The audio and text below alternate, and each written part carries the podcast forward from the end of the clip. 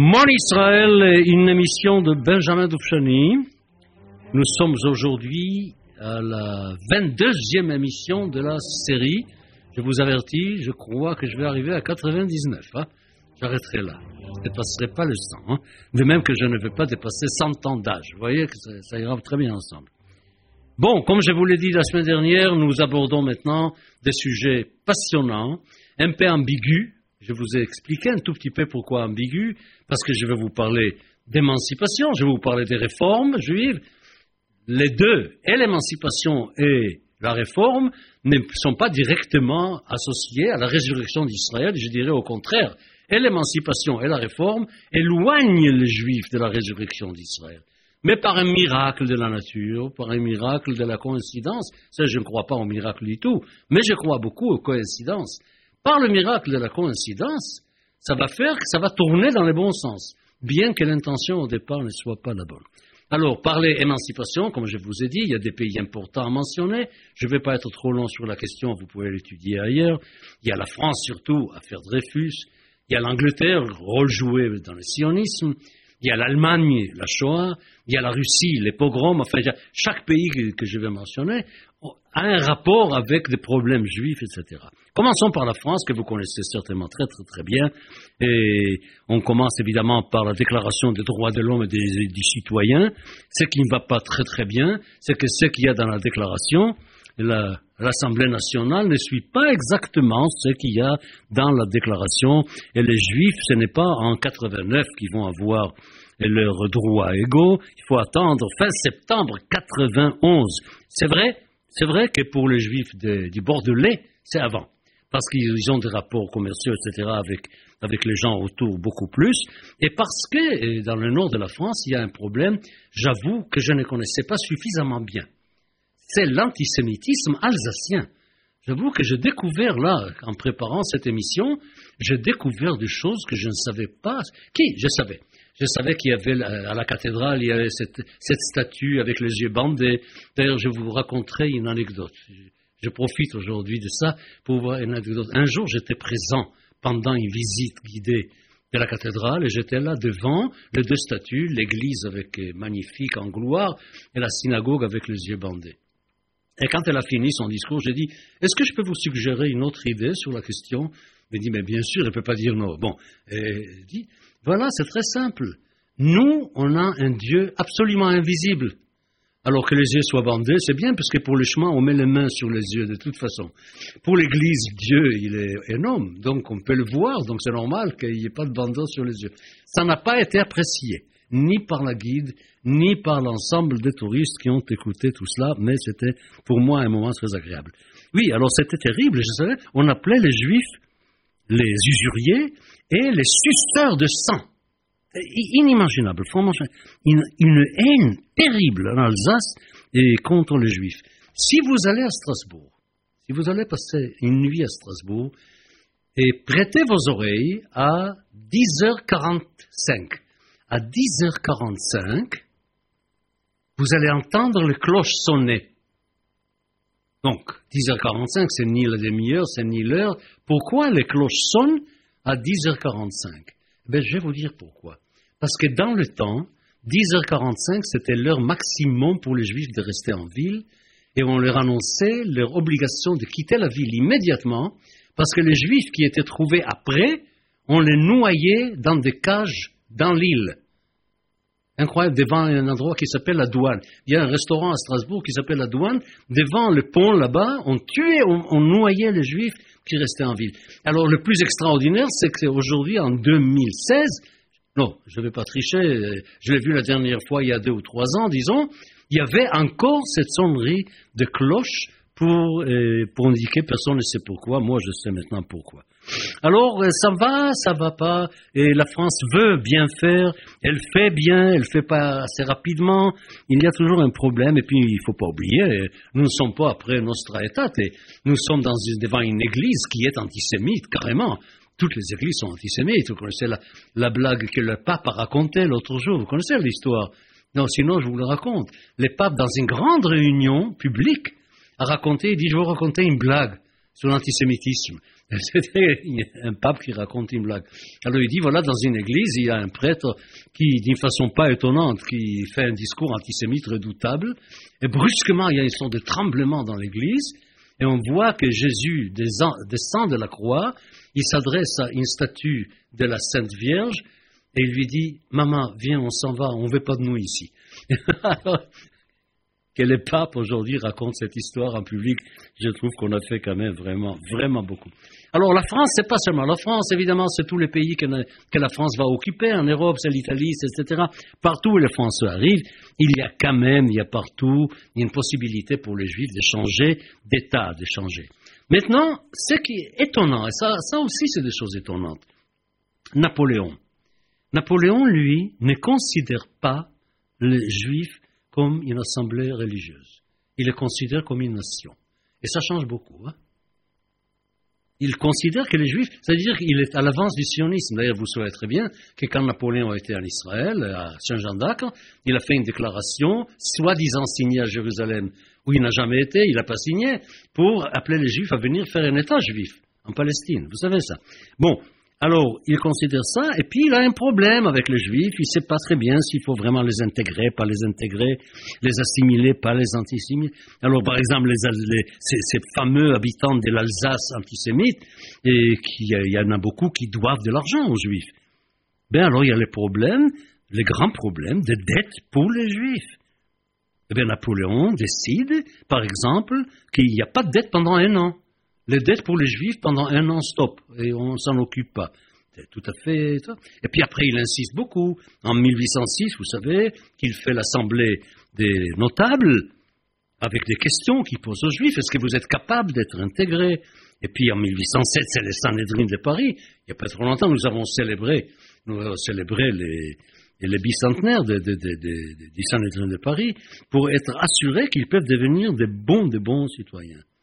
Bon, ça, finit pas. Il y a le consistoire qui va être euh, installé. Mais, mais, mais, mais, mais, en 1808, Napoléon envoie deux ordres. Un ordre, évidemment, c'est pour organiser la vie à travers le consistoire. Et puis, il y a un autre ordre qu'on appelle l'ordre honteux. L'ordre honteux. Il y a un contrôle sur les prêts faits par des juifs. Il faut des permissions spéciales pour s'occuper du commerce. Les Juifs n'ont pas le droit de se réinstaller dans le nord-est de la France. Il y, a, des choses vraiment qui sont étonnantes ce que Napoléon fait de l'autre côté. Et puis, par contre, il, il, passe tellement les Juifs comme nation et pas comme communauté religieuse qu'il veut être sûr que les Juifs voient dans le service militaire une fonction sainte et que pendant qu'ils font le service militaire, ils sont libérés de toutes leurs obligations de mitzvot. C'est très important pour Napoléon, le respect de l'armée et de la nation. Voilà. Voilà, écoutez, et je ne vais pas prolonger, vous, avez, vous connaissez ce sujet-là, je suis absolument sûr. Et puis après, malgré tout, après la, chute de Napoléon, il y a une forme de réaction, évidemment, partout, Napoléon en Italie, etc., était là, on oublie tout. Il y a même des endroits en Italie où on renvoie les Juifs dans les ghettos on les renvoie dans les ghettos. En Allemagne, à un moment donné, on annule complètement l'émancipation, à part la Prusse. La Prusse reste quand même beaucoup plus libérale que, que les autres. Vous voyez qu'en France, il y a quand même quelque chose qui bouge, il y a quelque chose qui fonctionne, il y a quelque chose qui promet. Alors voyons voir maintenant en Angleterre, par exemple. En Angleterre, c'est tout à fait étonnant. Alors vous allez rire ou pleurer, je ne sais pas. Et les Anglais Très bien. Oh, il y a une loi qui donne aux Juifs tous les droits, absolument tous les droits. Ça veut dire quoi? Ils peuvent être ce qu'ils veulent, ils peuvent, être élus au Parlement, ils peuvent, etc. Enfin, tout, tout, tout, va très bien, tout va très bien. Eh bien non, eh bien non, mais pas du tout, même. Pas du tout. Pourquoi? Parce que pour remplir certaines fonctions en Angleterre, pour avoir cette place qu'on est censé pouvoir avoir, il faut prêter un serment. Et dans le serment, qu'est-ce qu'il est dit? Je prête serment en tant que, chrétien croyant. Et voilà, tout est réglé. C'est vraiment absolument ça. Alors il y a un certain Lionel Rothschild qui est élu par la City de Londres. Il est élu, mais il ne peut pas occuper sa place. Il ne peut pas occuper sa place parce qu'il ne veut pas prêter le serment. Alors quand, quand les House of Commons décident quand même de s'arranger pour qu'on puisse quand même être... Ben, ce sont les lords qui disent non, les lords ils disent non, pas du tout, pas d'accord, pas d'accord. Alors puis il y a quelqu'un qui fait plus que ça, un certain David Salomons, il est élu, il prend sa place au Parlement et il va prêter le serment. Eh bien, il ne dit pas les mots. Les mots concernant le christianisme, il ne les dit pas. On emploie la force publique pour le jeter dehors du Parlement. Il est puni par une grosse amende. Ce n'est qu'en 1858, 1858, après 48 donc, que enfin, enfin, les Juifs peuvent siéger au Parlement de Londres. C'est absolument insensé. On voit partout, on voit c'est oui, mais c'est pas tout à fait oui. Alors il y a ceux qui défendent, comme un certain Macaulay qui est formidable. C'est serment selon la foi de vérité du chrétien. Voilà la formule. Selon la loi de vérité du chrétien. Alors sans cela, pas, pas possible d'avoir un titre universitaire, pas possible d'acheter des immeubles, pas possible, pas possible, pas possible, toujours des interdits. Ces pauvres juifs. Déjà au Mont Sinaï, on a commencé avec les interdits. Après, avec le Talmud et tout ça, les rabbins n'ont pas cessé de faire des interdits. Et maintenant, les autres en face aussi font des interdits contre les juifs. Nous sommes un peuple qui doit subir les interdits.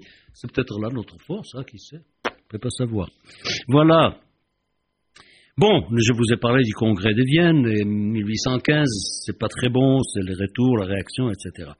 Et puis, allons un petit peu euh, vers l'Allemagne, et puis en Allemagne, alors là, vous allez apprendre que la Shoah, c'était les, les points culminants de quelque chose, mais qu'il y avait déjà pas mal de trucs avant.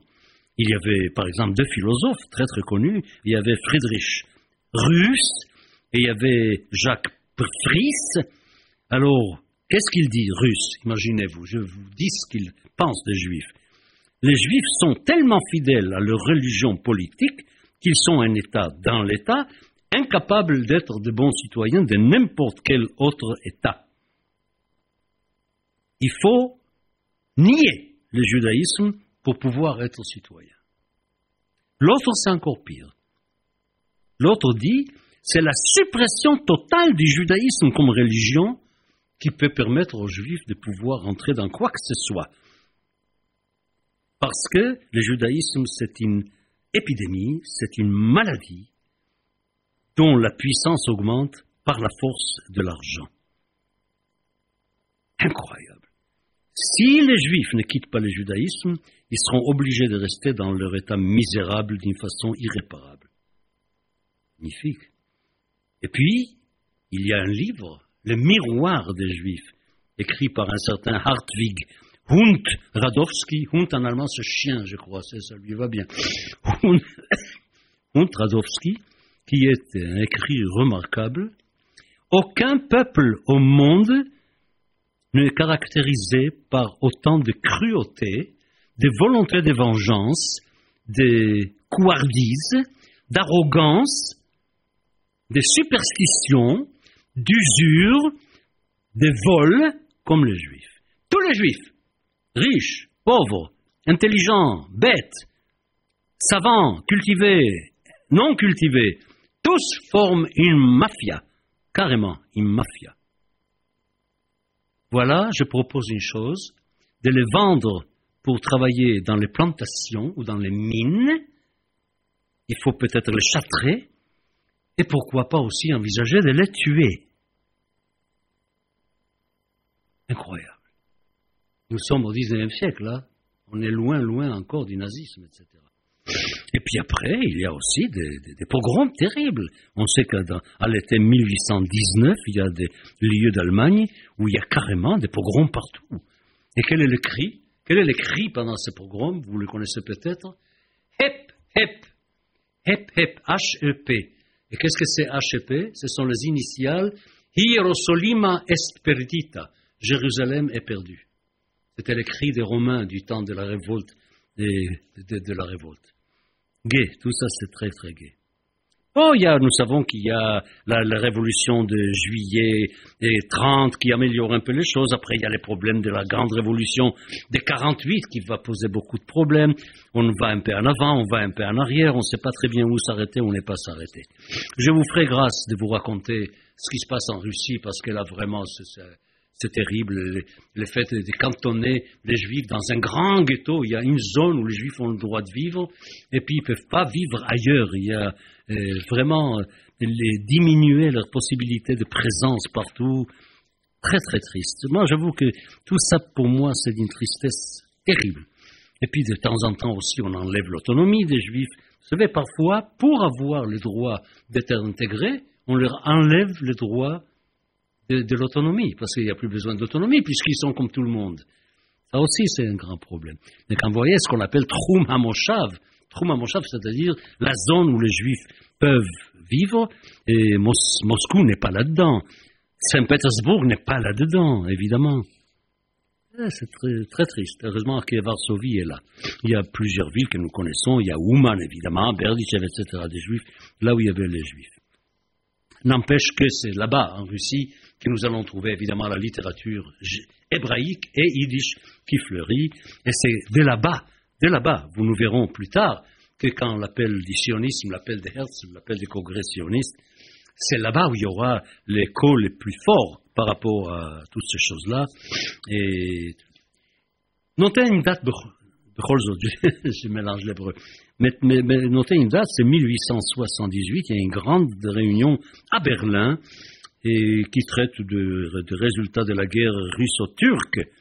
Et puis à ce moment-là, euh, quelque chose se passe et l'émancipation devient reconnue internationalement pratiquement. Pratiquement, on peut dire que là, nous sommes en 1880. Je vous ai dit que pour moi, le 19e siècle va s'arrêter en 1880 parce qu'on va rentrer là vraiment dans le vif du sujet du sionisme et de la troisième maison d'Israël. Et alors, quelques mots, j'aurai pas le temps de finir ce sujet évidemment, mais quelques mots sur les Juifs par rapport à eux-mêmes. Comme je dis, il y a d'un côté l'émancipation qui fait que les juifs un peu cessent d'être juifs. C'est Manitou, je crois, qui disait ils se font appeler les Français de religion mosaïque. Beneidat Moshe. Alors c'est très amusant parce que c'est quand ils déclarent qu'ils sont fils de la religion de Moïse, c'est au moment où ils quittent la religion de Moïse. Où ils s'éloignent le plus, c'est là où ils se font appeler de la religion de Moïse, évidemment. Oui, alors euh, il y a ça, et puis de l'autre côté, il y a des juifs qui, d'un certain point de vue, sont mieux parce qu'ils veulent rester juifs. Ils ne veulent pas cesser de l'être, ils ne veulent pas se convertir, parce que des conversions, il y en a plein. Ils ne veulent pas se convertir, et il y aura ces grands problèmes de la réforme. Bon, écoutez, je vais vous dire tout de suite, j'ai un peu de mal à parler de la réforme comme il faut, car euh, je faisais partie, moi, de la communauté de Copernic pendant de longues années, J'étais le directeur de l'Institut libéral d'études juives de la rue Servandoni, donc je dirigeais les lieux d'études du judaïsme libéral à Paris, où j'étais censé former des gens pour le judaïsme libéral. Je changeais d'avis. Entre-temps, je changeais d'avis surtout sur un point. Je suis toujours resté un juif très très libéral et je le suis toujours, peut-être plus qu'avant même. Mais euh, il y avait un point sur lequel j'étais vraiment pas d'accord avec les mouvements libéraux, c'était l'institution rabbinique. Voilà. je pensais que, pour avoir une institution rabbinique, c'est-à-dire pour avoir la possibilité d'émettre de loi, de dire aux gens ce qu'il faut faire ou pas faire, on ne peut pas être un homme de loi sans un texte de référence. Eh bien, les rabbins orthodoxes, il y a une chose qui est sûre, on peut, on peut être contre eux, on peut ne pas être content d'eux, tout ce que vous voulez, mais il est certain que les rabbins orthodoxes ont des textes de référence ils ne sont pas complètement libres, ils sont obligés de répondre devant le texte. On peut les attaquer par le texte. Le texte peut exiger oui ou non, faites ci, faites ça. Tandis que les rabbins libéraux n'ont pas de texte de référence. C'est-à-dire qu'ils ont une liberté dangereuse, je dirais presque, parce qu'on peut n'importe faire n'importe quoi. Et je dois avouer que dans ma carrière dans le mouvement libéral, j'ai vu certaines décisions qui étaient n'importe quoi. J'ai vu des décisions qui étaient prises, qui étaient assez choquantes même, etc. Bon.